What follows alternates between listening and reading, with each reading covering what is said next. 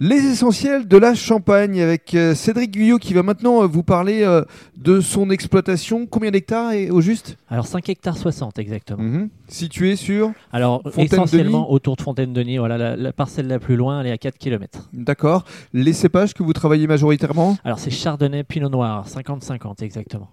Et pour ce qui est du travail des sols, vous, vous avez une véritable volonté de préserver l'environnement. Oui, tout à fait. Donc euh, on est déjà certifié euh, viticulture durable en Champagne et, et, euh, haute valeur environnementale. Donc ça demande également un peu de travail comme le travail du sol. Je pratique de l'enherbement je- et de l'enherbement même en, en- en plein. C'est-à-dire que je- j'enherbe complètement mes vignes.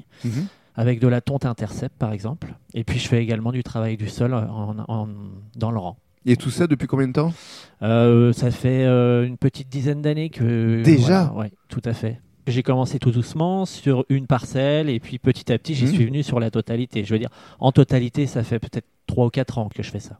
Oui, mais peu de personnes le faisaient avant. Aujourd'hui, ça devient euh, effectivement euh, une volonté de préserver l'environnement, mais encore une fois, il y a 5 ou 10 ans, euh, c'était pas forcément le Ah, cas. bah, l'herbe, effectivement, euh, c'était pas forcément toujours bien vu.